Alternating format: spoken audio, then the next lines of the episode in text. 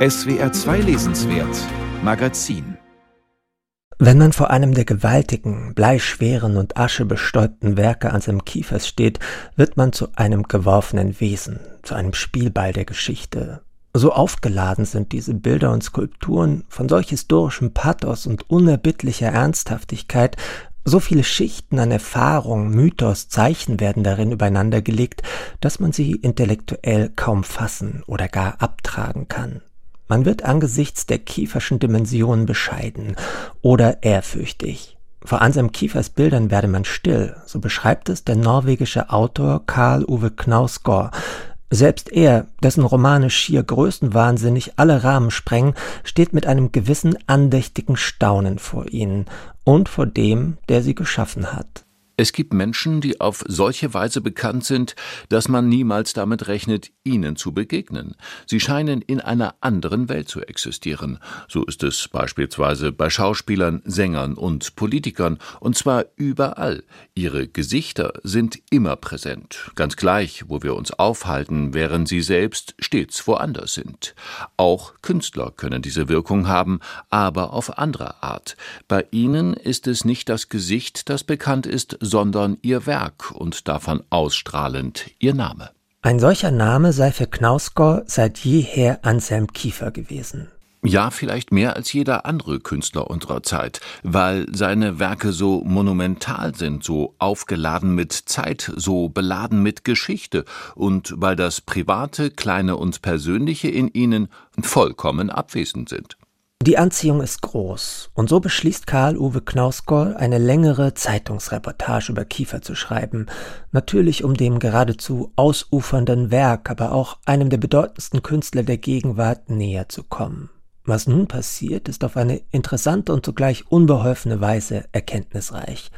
Knausgård trifft Kiefer zu verschiedenen Gelegenheiten an verschiedenen Orten, stets begleitet von Kiefers Assistentin Waltraud Forelli. Er besucht die riesigen Ateliers in Paris, ehemalige Fabrikhallen, die Kiefer mit einem Fahrrad durchquert und wo er ununterbrochen an mehreren überdimensionalen Werken gleichzeitig arbeitet. Er wird von Kiefer zum Essen eingeladen. Natürlich gibt es einen Privatkoch. Knausgård begegnet dem Maler im Schwarzwald, wo dieser 1945 geboren wurde und aufwuchs, in der Hoffnung, dort etwas über den Ursprung seiner Themen und seines kreativen Furors zu erfahren. Er darf das Privatflugzeug und den Hubschrauber des durch seine Kunst schwerreich gewordenen Künstlers benutzen. Bei all diesen Gelegenheiten kollidiert Karl Ove Knausgårds eigene Scheu, sein Gefühl der Fremdheit und vielleicht Soziophobie mit etwas, das er nicht erwartet hatte. Kiefer hatte eine eigentümliche Mischung aus Strenge und Ausgelassenheit ausgestrahlt.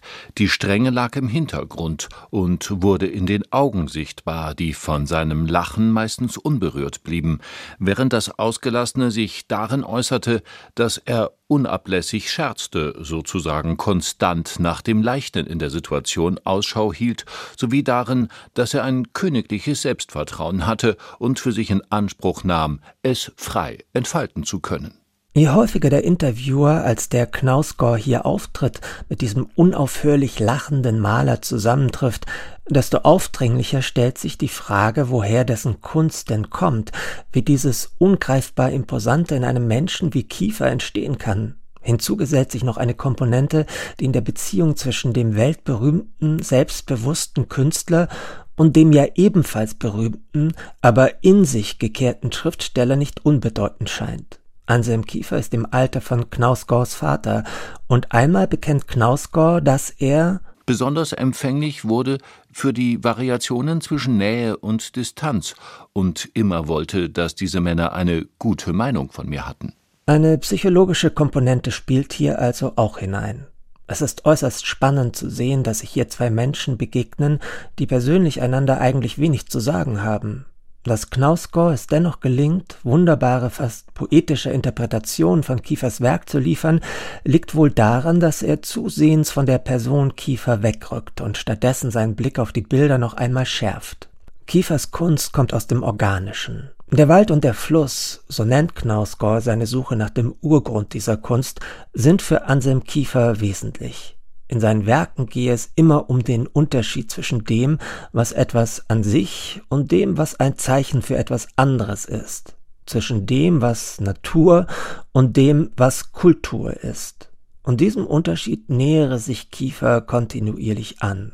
Die Repräsentation des Materiellen wurde immer weiter zum Materiellen hingepresst, bis die Repräsentation an manchen Stellen völlig aufhörte und er nicht mehr Asche, Stroh oder Holz malte, sondern Asche, Stroh und Holz im Gemälde benutzte. Was geschieht dann? Dann ist es, als sei die Welt selbst zu einer Sprache geworden. Dann ist das, was wir lesen, die Welt. Wir lesen Asche, wir lesen Stroh, wir lesen Holz. Und selbst wenn Asche, Stroh und Holz an sich neutral sind und physische Realitäten, sind sie nicht in sich und um ihre eigene Wirklichkeit geschlossen, sondern im Gegenteil voller Bedeutung, aufgeladen mit Sinn. Ob Knausgård es gewollt hat oder nicht, das Buch wird zu einer Entmystifizierung des Genies. Aber das Werk, das das Genie schafft, gewinnt doch an Gewicht. Es löst sich vom Schöpfer. Anselm Kiefer verliert irgendwann das Interesse an Knausgård. Er erkennt ihn später bei einem Fest gar nicht mehr wieder. Der Höhepunkt einer zunehmenden Befremdung des Schriftstellers und sogleich einer Ablösung. Die führt Knausgård mindestens zu der Erkenntnis, dass Kiefers Kunst außerhalb erschaffen wird, außerhalb dessen, was er sagt, außerhalb dessen, was er denkt, außerhalb dessen, was er ist. Sie ist etwas, in das er hineingeht, ein Ort. In Der Wald und der Fluss lässt sich viel über die Arbeiten Anselm Kiefers lernen. Es gibt Abbildungen seiner Werke, luzide Überlegungen zu seinem Umgang mit Geschichte, mit Material, mit Literatur, mit Mythen, Mehr noch aber ist dieser Essay eine Reflexion über das Verhältnis von Kunstwerk und Künstler. Und man darf vermuten, dass Knausgård dabei nicht nur über Anselm Kiefer schreibt, sondern auch über sich selbst.